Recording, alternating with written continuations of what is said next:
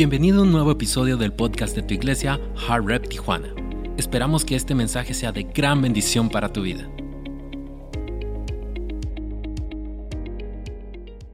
Es un contexto al que queremos llegar porque estamos viendo la travesía del pueblo de Israel, estamos viendo cómo este pueblo de Israel estuvo pasando por una temporada larga en el desierto.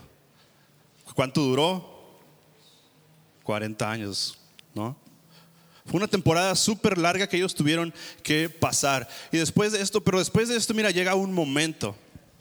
Llega un momento en el pueblo de Israel, que es en donde quiero que me acompañes. Vamos a ir a Josué 1, del 1 al 2, y dice de la siguiente manera. Después de la muerte de Moisés, siervo del Señor, el Señor habló a Josué, hijo de Nun y ayudante de Moisés, y le dijo lo siguiente. Mi siervo Moisés ha muerto por lo tanto, ha llegado el momento de que guíes a este pueblo, a los israelitas, a cruzar el río Jordán y entrar en la tierra que les doy, a entrar a la tierra prometida. Pero capta eso, ha llegado el momento. Dile al que tienes a tu lado, ha llegado el momento. Ha llegado tu momento. Y mira, definitivamente en nuestra vida hay diferentes temporadas que tú vas a estar viviendo. Es una constante en la vida. Va a haber cambios, va a haber curvas, es como una montaña rusa. A veces vas a estar arriba, vas a estar abajo, pero son temporadas que tú vas a estar experimentando. Son cambios. Yo creo que sería, no sé, pero ese es mi punto de vista, yo creo que sería aburrido si siempre estuvieras en una sola temporada, ¿no? ¿No creen? Las temporadas cambian. sería aburrido que siempre estuvieras, que siempre fueras el hermano optimista, yo, yo pienso, ¿no? O que siempre estuvieras triste, o que siempre estuvieras gozoso. Por eso yo creo que la vida es de cambios. Y este definitivamente, nuestra iglesia también sufre cambios de temporadas. Pero ha llegado el momento de entrar a una nueva temporada. ¿Cuántos les dan gracias a Dios por eso? Dale un fuerte aplauso porque vamos a entrar a lo nuevo. Y si te pones si te fijas en el texto, dice, ha llegado el momento de que guíes a este pueblo de Dios. Lo que quiero ver aquí, que los momentos están por cierto tiempo. Es decir, los momentos no siempre van a estar. Y cuando tú visualizas un momento, tienes que aprovecharlo. Nuestra iglesia ha llegado a el momento y tenemos que aprovecharlo. Es más, mira, voy a hacer un ejercicio ahorita. Aquí las parejitas que están, los esposos. A ver, mira, ya están echando los ojitos ahí. Quiero que recuerdes ese momento donde conociste a tu novia. No me van a decir, no, no me lo recuerdes. ¿eh? Pero recuerda ese momento cuando conociste a tu esposa, a tu pareja, yo creo que tuviste que aprovechar el momento, porque si no, se te iba. Se te iba la paloma. Y no sé tu historia cuál es, pero mira, Dani y yo, Dani y yo, Dani y yo nos conocimos en un café, ella llegó, como dice la canción, ¿no? En un café. Recuerdo que Dani llegó ese momento y, y la puerta estaba cerrada, ya tenía que entrar. Trabajábamos en un café, trabajábamos en un café. No era que nos conocimos ahí, trabajábamos en un café. Entonces la puerta estaba cerrada, Daniel la, la tocó y pues no, yo estaba en el mostrador y se asoma por este lado y me dice, ah, Gabriel, soy tu nueva compañera de trabajo. Entonces, aprovechó el momento, ¿vieron? Entonces, lo que voy, no sé si tú ya te visualizaste con tu, pareja, cómo fue ese momento, pero cómo son los momentos que tienes que aprovecharlos. Y mira, te voy a decir la definición de momento. Momento, un breve periodo de tiempo o un punto específico en el tiempo. Es un breve periodo de tiempo. Quiere decir que esos momentos van a pasar. Si ya no lo aprovechaste, cuidado porque Pueden vivir otros momentos que a lo mejor no van a ser tan buenos para ti. Incluso vemos a Moisés. Cuando estábamos estudiando la historia, Moisés tuvo su momento, pero Moisés no, no entró a la tierra. ¿No? ¿Sí, captamos eso? Pero lo que podemos ver también es que Dios definitivamente crea los momentos y crea las temporadas. Dios le dice a Josué, ha llegado el momento. Definitivamente creo que ese momento no estuvo para Moisés, no estuvo para todas esas generaciones que se perdieron en el camino, entraron nuevas generaciones. El momento no estaba. Hubo un momento cuando Dios dijo, ¿sabes qué? Es el momento, lo voy a crear. Y Josué, tienes que aprovecharlo. Creo que hoy, iglesia, podemos tomar ese rol de Josué. Dios te está diciendo, iglesia Her Revolution, ha llegado el momento. Y lo vamos a aprovechar, ¿no? Dale un fuerte aplauso si lo vas a aprovechar como iglesia, porque es entrar a lo nuevo y nuestro momento ha llegado. No sé si se recuerdan, Pastor una vez se paró aquí y nos habló sobre la ola. ¿Lo recuerdan? ¿En alguna prédica? Él decía, Chuy, Chuy, es todo. Sacaste tus notas y pero pastor decía, bueno, que él le llegó esta como esta referencia un día que él estaba en una playa mirando a los surfistas, ¿no? ¿Sí, Mónica? ¿Te acuerdas? Y platicando con él ayer, él decía, es el momento de la iglesia. Dios ya creó la ola, ¿no? ¿Te acuerdas que decía, pastor, la ola se está, todavía no está la ola? Exactamente. Entonces, como esos surfos que están con su tablita, ellos no pueden crear la ola, tienes que esperar cuando llega la ola grande, ahora sí, vámonos a meternos. Y sabes, creo que la ola ha llegado para nuestra iglesia, la ola ha llegado y estamos con nuestras tablas preparadas para cuando veamos esa ola, sumergirnos sobre la ola. Y mira, queremos hablarte tres cosas. Ya sabes, danos unos, unos minutos. Queremos hablarte de tres cosas. ¿Cómo prepararme para entrar a la nueva temporada? Vamos con el punto número uno, rápidamente, y es valora lo que Dios valora. Si tienen que apuntar algo, tienen que anotar esto porque es muy importante que como una nueva temporada vamos a iniciar, también nosotros comencemos. Dice, valora lo que Dios valora. Y en, esta, en este punto quiero hablarles acerca igual del pueblo de Israel. El pueblo de Israel, recuerden que estuvo muchísimos años en el desierto, pero sabes, la realidad es que Dios solamente los quería pasar como un momento. Era un momento y llegar a la tierra prometida, pero ese momento, esos días se convirtieron en 40 años, se convirtieron en generaciones y generaciones que no conocieron la famosa tierra prometida. Y sabes, es muy importante que cuidemos nuestra actitud. Porque la actitud que tuvo el pueblo de Dios en ese desierto fue lo que los mantuvo ahí dentro. Y mira, esas actitudes eran la actitud de murmuración, la actitud de queja, la actitud de siempre estar pataleando en contra de Dios porque si les daba codornices, que porque les daba el maná. Ustedes esa actitud en algún momento la hemos tenido. Y sabes, se nos hace mucho más largo el proceso cuando estamos con esa actitud que cuando estamos con un corazón correcto. Por eso quiero decirte que la actitud es algo pequeño que hace una gran diferencia.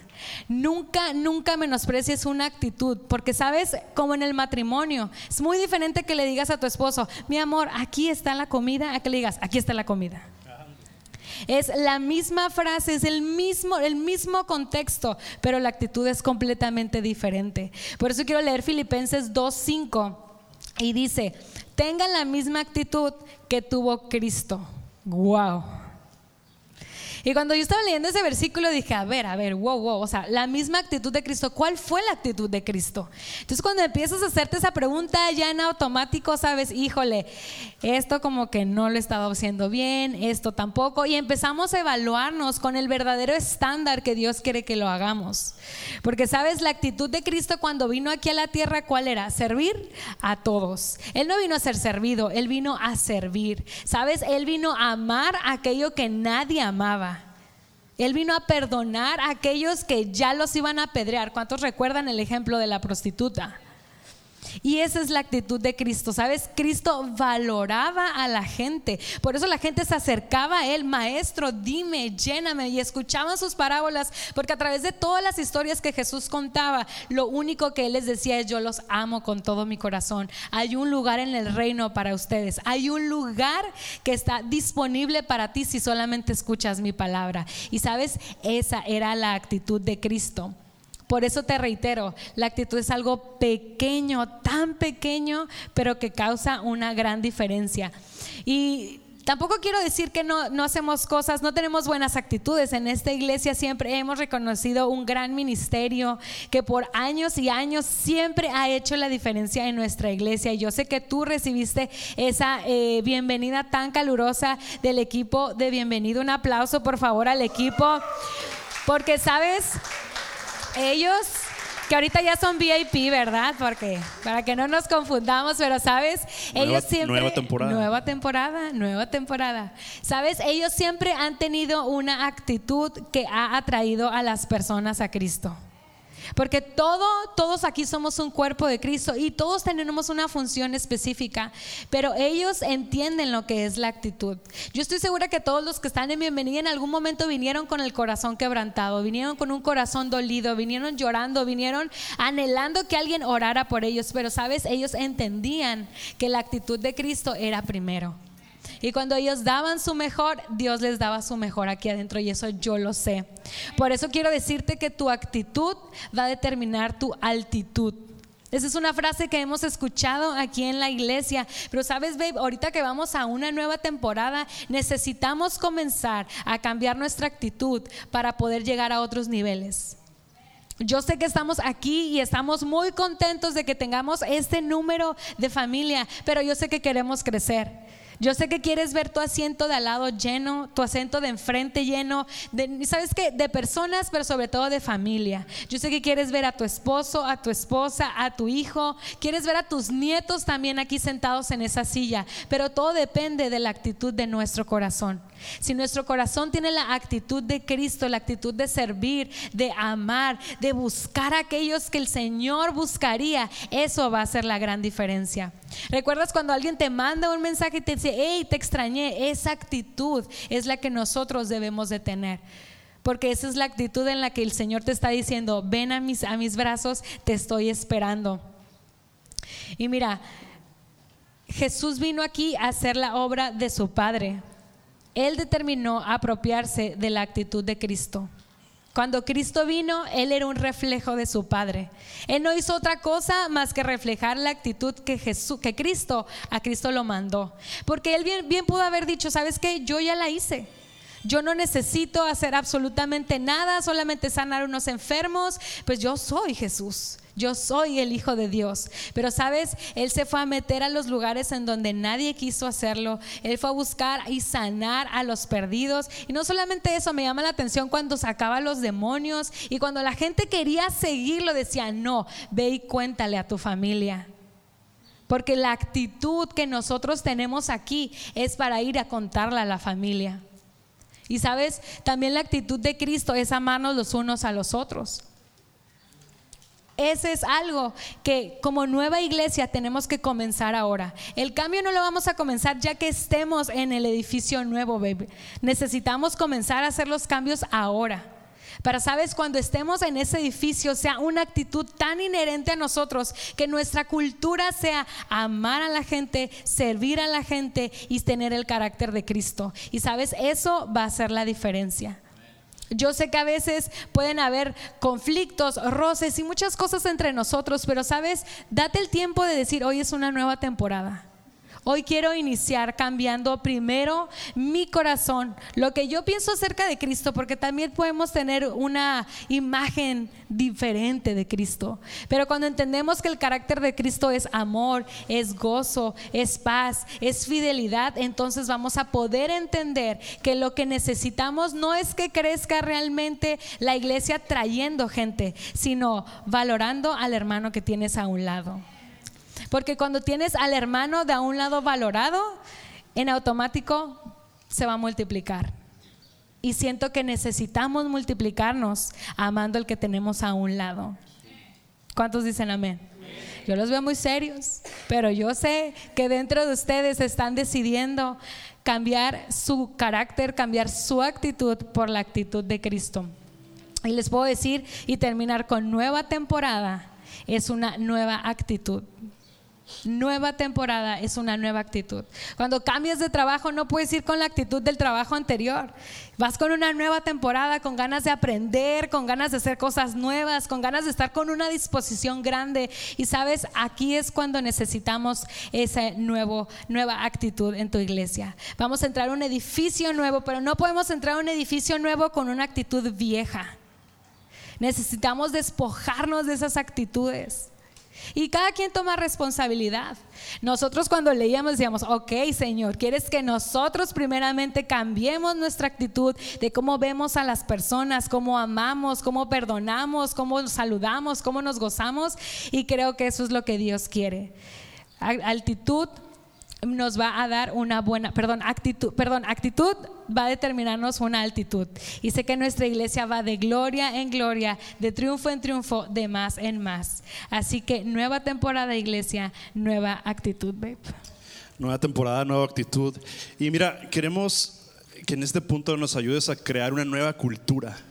Una nueva cultura que venga a nuestra iglesia y queremos que nos ayudes a ser ese agente de cambio. ¿Qué es un agente de cambio? Alguien que, que impulsa el movimiento hacia, hacia otra cosa, ¿no? Entonces, ayúdanos a ser un agente de cambio en, ¿sabes qué? Voy a cambiar mi actitud. Voy a cambiar mi actitud para entrar a esta nueva temporada. Porque decíamos, con la misma actitud no vas a vivir nuevas experiencias. ¿No? Si estás con la misma actitud, decías, babe, vamos a entrar al nuevo edificio, vamos a entrar al nuevo local, pero no se trata de eso, se trata de nosotros somos la iglesia los que estamos aquí. Y si nos movemos para allá con la misma actitud, es la misma experiencia que vamos a estar teniendo de todas las temporadas en donde hemos estado. Viri nos hacía un flashback cuando predicó. Viri, desde que yo creo que estás de la iglesia desde que está en Zona Río. Algunos llegamos después, ¿no? El día uno, Viri está ahí y Viri nos pudo hablar de todo ese transitar, ¿no? De zona río. Creo que estaba en Casa de la Cultura primero o algo así. Entonces es lo que les decía, la iglesia ha pasado por varias temporadas, varias transiciones, de todas las que tú te puedas imaginar. Pero aquí estamos. Nuestra iglesia sigue lo nuevo, sigue lo nuevo y ha llegado el momento. Y en este punto de cambia tu actitud, eso es lo que queremos. Que tú nos ayudes a esta nueva cultura que quiere adoptar la iglesia una cultura de valorar lo que Dios valora. Apréndete esa frase y escríbela, valora lo que Dios valora. ¿Qué es lo que más valora Dios? A las personas, a los corazones, a la gente. Valora lo que Dios valora y, y esa queremos que sea nuestra actitud. Valorar a las personas, ver el potencial en las personas, extraer el potencial en las personas. Si valoras lo que Dios valora, en vez de ver a personas con debilidades, en vez de ver a personas con defectos, vas a ver a personas con potencial. Vas a ver a personas en lo que pueden convertirse. No a lo mejor en lo que llegan ahorita y te platican a ti como, ¿sabes qué? Viri, me siento así. Traigo unos problemones. Y en vez de tú verlo, ah, tú eres ese problema, no. Viri le dice, ¿sabes qué? Tú puedes llegar a hacer esto.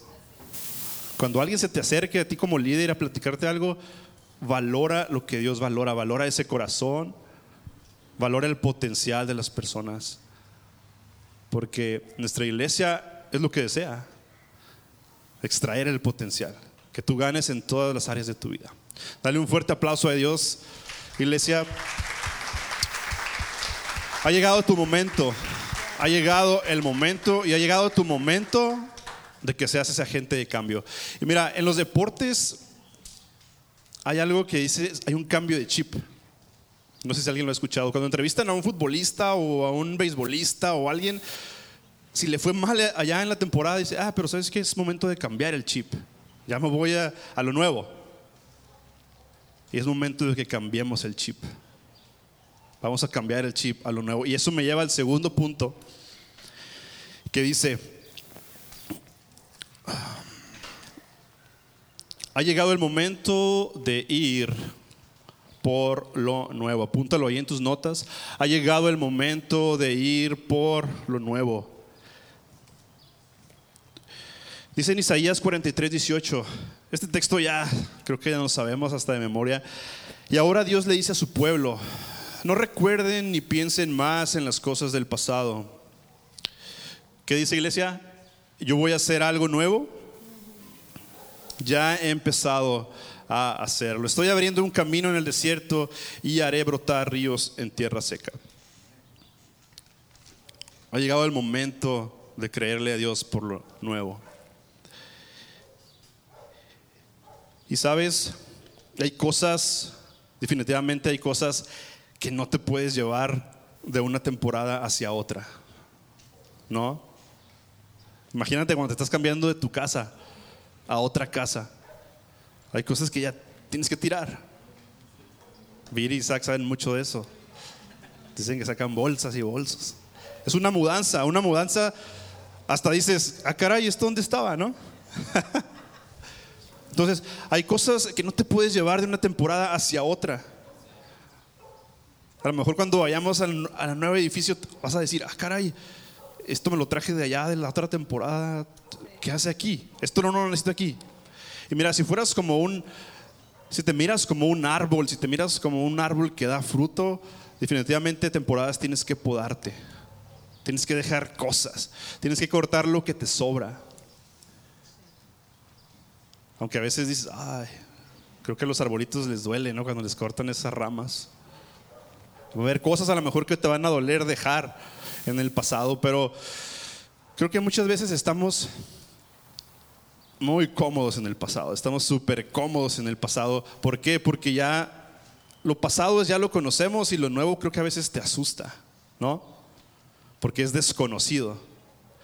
Cosas nuevas creo que a veces te asustan y dices, ah, caray, mejor prefiero estar aquí en el pasado a lo que yo ya, a lo que yo ya sé hacer. Yo ya sé servir en este ministerio, ya me lo sé del, del 1 al 10, ya aquí me quedo mejor. Y tal vez puedes dar más en otro ministerio. ¿Qué tal si hay otros cantantes por ahí? Ah. no sé, cualquier ministerio que, que tú sirvas, puedes iniciar en otro ministerio, es una nueva temporada, puedes, puedes calarle, pero así es en, en las cosas de la vida. Pero muchas veces anclas, te anclas en el pasado y tu futuro te lo pierdes, no lo visualizas.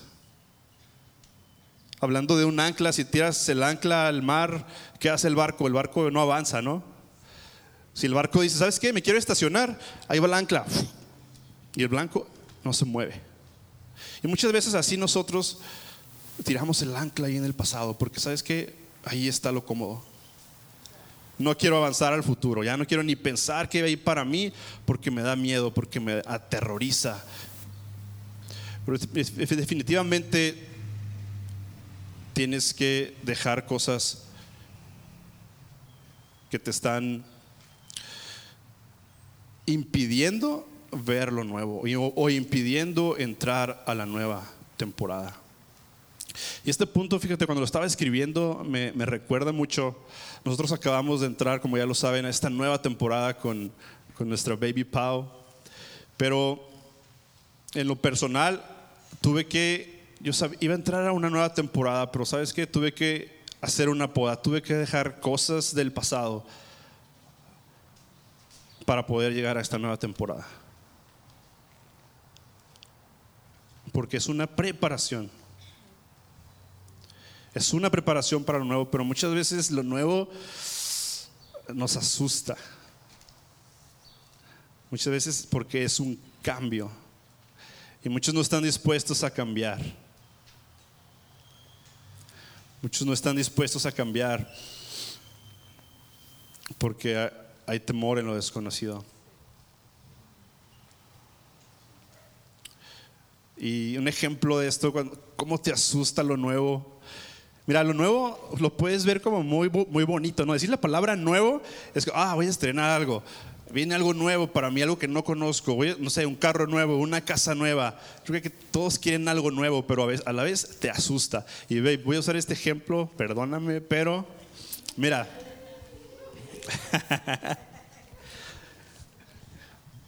fuimos, cuando fuimos a sacar el carro, fuimos a sacar el carro de la agencia, pues carro nuevo, ya, te dan tus llaves que toman fotos, bla, bla, bla. Felicidades, ahí están sus llaves, lléveselo. Le digo a Dani, ve, llévatelo tú. llévatelo, manéjalo. Ella sabe manejar estándar, todo bien. No, yo no. Me dice, no, yo no, llévatelo tú, me da miedo. y obviamente íbamos en otro carro, en nuestro carro, pues que ya trae varias millas, varios raspones, la defensa pues ya estaba medio caída. Y me dice, Dani, yo me llevo el viejito, yo me llevo aquel, tú llévate el nuevo, tú vete. ¿Sabes qué? Te asustó. Le asustó manejar ese carro. Le dije, babe, es lo mismo que el suro que manejas ahí en tu trabajo. No, que no sé qué, el, suro tiene el, el, clutch bien aguado y está bien duro. Entonces, es un ejemplo solamente de cuando hay algo nuevo, te asusta. Cuando vas a enfrentar algo nuevo, te asusta y muchas veces por no asustarte, por ese temor a desconocido, te quieres quedar en el pasado. Te quieres quedar con lo viejo. Pero creo que ha llegado una temporada, iglesia, donde esa persona, lo viejo que tenemos nosotros, no lo podemos llevar a lo nuevo. No podemos llevar a lo nuevo, no lo podemos llevar al nuevo edificio, no lo podemos llevar a la nueva temporada de la iglesia que está por llegar. ¿Sabes? Eso déjalo. Analízate ahorita, examínate y ¿sabes qué? Ok, Gabo, tengo que cortar con esto. Tengo que cortar con estas cosas para poder entrar a la nueva temporada. Y fíjate, me, me llama mucho la atención en Josué, te voy a conectar otra vez con la historia. Dice el Señor, ha llegado el momento, Josué. Ha llegado el momento de que entres a lo nuevo, ha llegado el momento de que entres a la tierra prometida. Y más adelante le dice, hey, pero esfuérzate y sé valiente. Y no se lo dijo una vez, lo vuelvo a decir. Esfuérzate y sé valiente. Se lo dijo tres veces. No temas ni desmayes, porque yo soy tu Dios. Pero hey, esfuérzate y sé valiente. Le hace tres veces esa aclaración a Josué de que, hey, esfuérzate y sé valiente. ¿Sabes por qué? Porque Josué estaba a punto de entrar algo nuevo. Josué estaba a punto de entrar algo desconocido. Imagínate a Josué, se acaba de morir Moisés. Moisés que le estaba prometiendo a este pueblo, hey, no sé, ya casi llegamos. Estamos, estamos a una vuelta. Oye, pero ya pasaron 30 años, ya pasaron 40 años y seguimos en la misma temporada. ¿Dónde está lo que nos prometieron? ¿Dónde está la tierra prometida? Y ahora llega Josué y tiene que volver a ir a decir lo mismo. Pueblo, ha llegado el momento. Imagínate Josué después de 40 años ir con el pueblo y ha llegado el momento ahora sí. Imagínate que nuestra iglesia hubiera pasado 40 años, 10 años esperando algo nuevo y viene tu pastor y te diga, hey, ha llegado el momento. A lo mejor ni le crees, ¿no? Si así con poquito tiempo ya nos estamos desesperando. Pero 40 años, imagínate a Josué, llegar ahí, pararse ante el pueblo y decir, hey, ha llegado el momento, Dios me acaba de decir que ha llegado el momento. Por eso creo que Dios le dice, hey, esfuérzate y sé valiente porque las cosas se van a poner duras, vas a tener fe, necesitas que tener fe. Y me llama la atención que Josué estuvo ahí ese tiempo al lado de Moisés, pero Josué era un guerrero. Josué iba y peleaba guerras, Josué iba con su lanza. Josué era el bueno para pelear, para batallar. Moisés no iba, Moisés yo creo que nomás ahí él mandaba gente, pero él decía, ¿sabes qué? Josué era el guerrero. Pero tuvo que enfrentar algo nuevo. Tuvo que dejar sus armas. Porque ahora a la tierra prometida que Jesús le estaba diciendo que iba a entrar, que Dios le estaba ordenando que iba a entrar, tenía que poner toda su fe. Y este punto nos, nos, llama a activar nuestra fe. Nos llama a activar nuestra fe. Así como Josué tuvo que activar su fe en ese momento de decir, ok Dios, después de 40 años te voy a creer y te voy a creer que sí vamos a entrar. Y lo creyó. Y hubo muchas generaciones que no entraron. El mismo Moisés no lo logró. No era su momento, era el momento de Josué. Y es tu momento, iglesia. Es nuestro momento, tal como Josué, ha llegado tu momento, ha llegado nuestro momento. Ha llegado tu momento en tu matrimonio, ha llegado tu momento en tus finanzas, ha llegado tu momento en donde quiera que quieras ponerlo en tu vida, el momento es ahora y el momento ha llegado. Dios te dice el día de hoy, ha llegado tu momento. Dilo fuerte, ha llegado mi momento. Dale un fuerte aplauso a Dios ahí donde estás.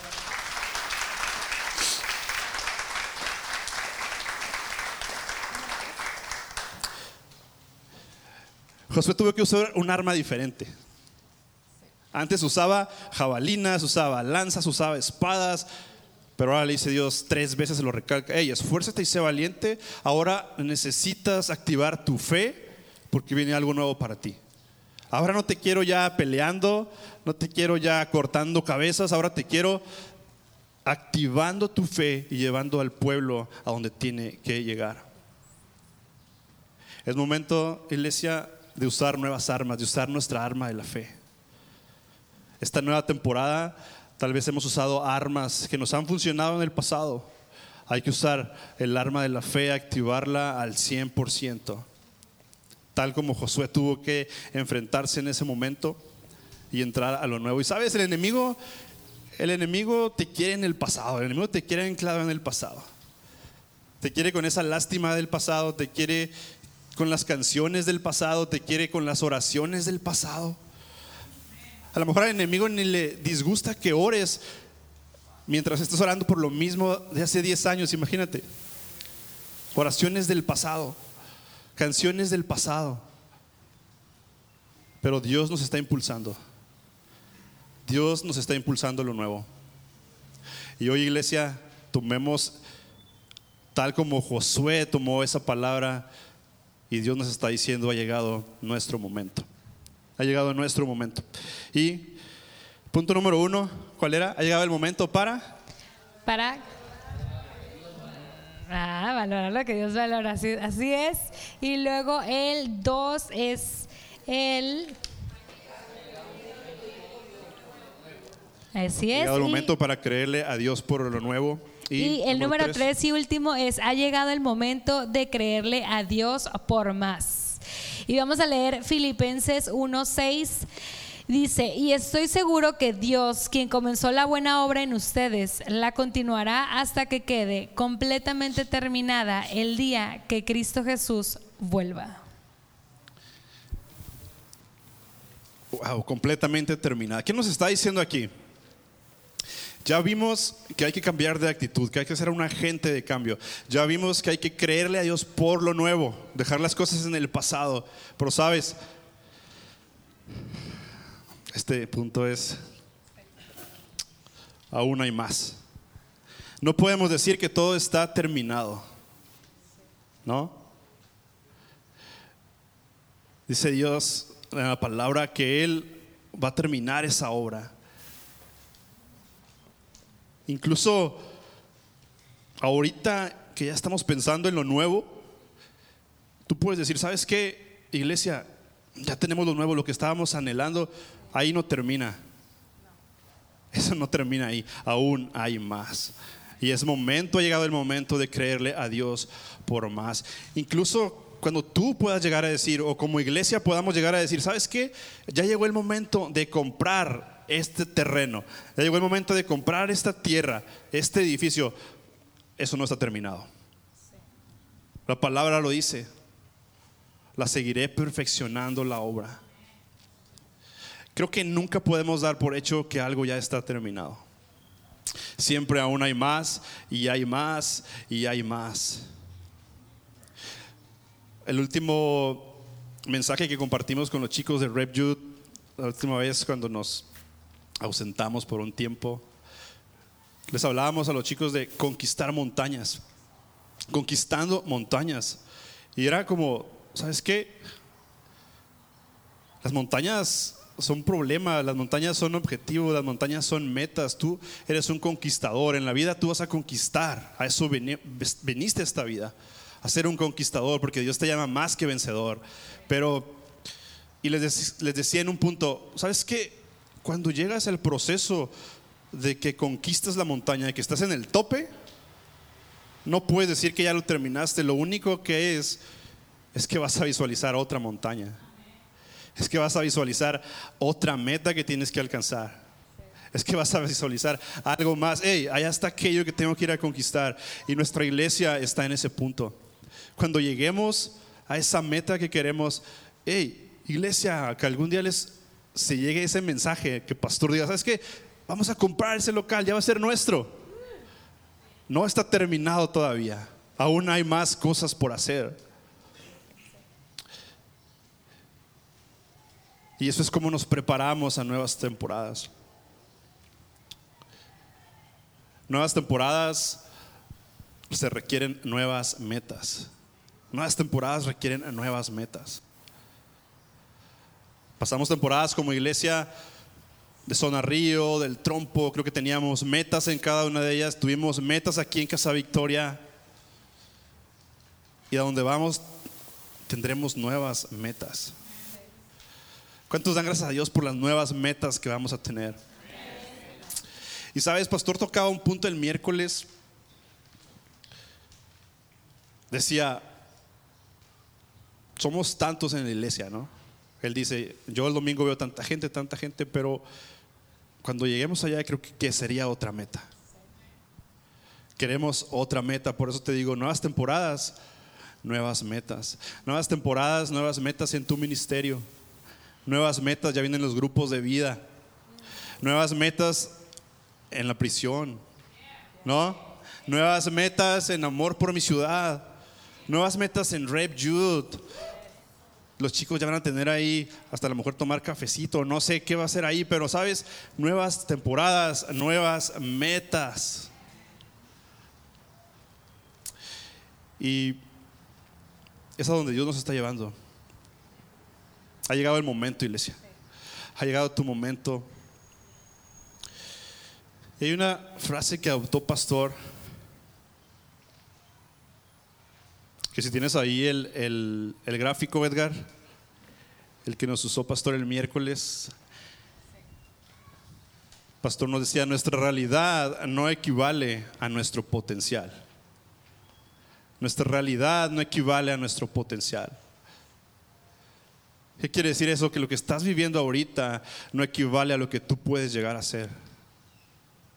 Lo que estamos viviendo como iglesia, sí es nuestra realidad y no la podemos, no, no es que no nos importe, es nuestra realidad y la estamos valorando, pero esa no es nuestro potencial. Nuestro, nuestro potencial es aún más, es aún mayor. Lo que tú estás viviendo en tu matrimonio, no es tu realidad, no equivale a tu potencial. Joven, si estás aquí, lo que estás viviendo, esa no es tu realidad, es tu, tienes más potencial que eso. Madre, si tienes hijos que están tan desbalagados por ahí, sabes, esa no es su realidad. Su potencial es mucho más que eso. Y ese es donde está nuestra iglesia. El momento ha llegado y mira, me encanta lo que dice Job. Job 8:7. Aunque comenzaste con poco, terminarás con mucho. Aunque comenzaste con poco, terminarás con mucho. Le puedes dar muchísimo a este, a este versículo, pero creo que es de lo que estamos hablando. Lo que tienes ahorita se va a incrementar. Esa no es tu realidad. Hay mucho... Vas a utilizar tu realidad simplemente para extraer el potencial que hay en ti.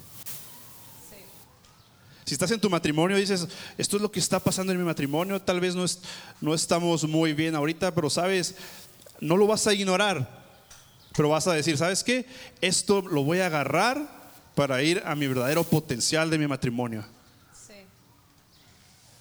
Como iglesia vas a decir, ¿Sabes qué? Estamos ahorita en esta temporada, pero esta no es, no es- no es nuestra realidad, nuestro potencial es, no sé, hacer dos, tres servicios. ¿Quién quiere más servicios? Ah. El Isaac dice cuatro servicios, aleluya. Pero creo que en eso estamos, iglesia. En que el momento ha llegado.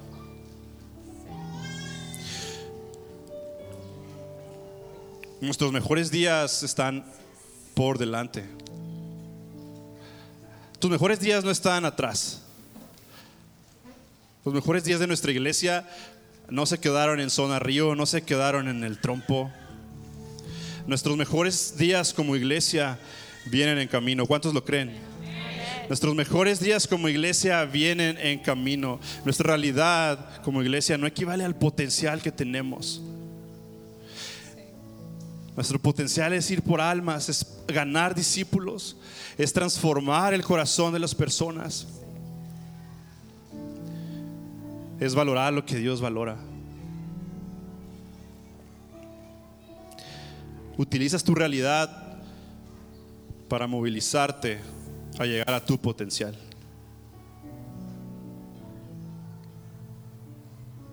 Utilizas tu realidad para movilizarte, para llegar a tu potencial. Que cuando podamos ir a la prisión puedas hablarle a esas personas que están ahí. ¿Sabes qué? Esta no es tu realidad. Tú tienes potencial. Simplemente utiliza esta realidad como un trampolín para que vayas a lo que Dios tiene para ti. Ponte de pie, iglesia, ahí donde estás.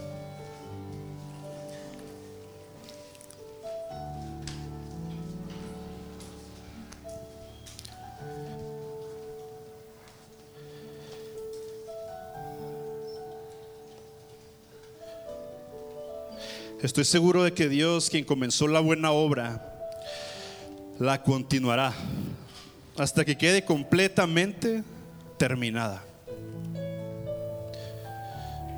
Aún hay más. Creemos que aún hay más para nuestra iglesia, creemos que aún hay más para ti como persona, creemos que aún hay más para ti como esposo, como esposa, aún hay más para ti como joven. Nuestra realidad no equivale a nuestro potencial. Y Dios no ha terminado con nosotros todavía. Dios no ha terminado con tu matrimonio. Dios no ha terminado con tus hijos. Él continúa haciendo la obra.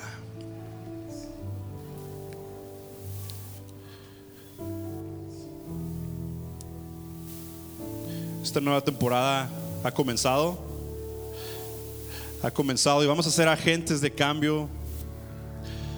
Vamos a dejar nuestro pasado atrás. Vamos a creer que nuestros mejores días están enfrente.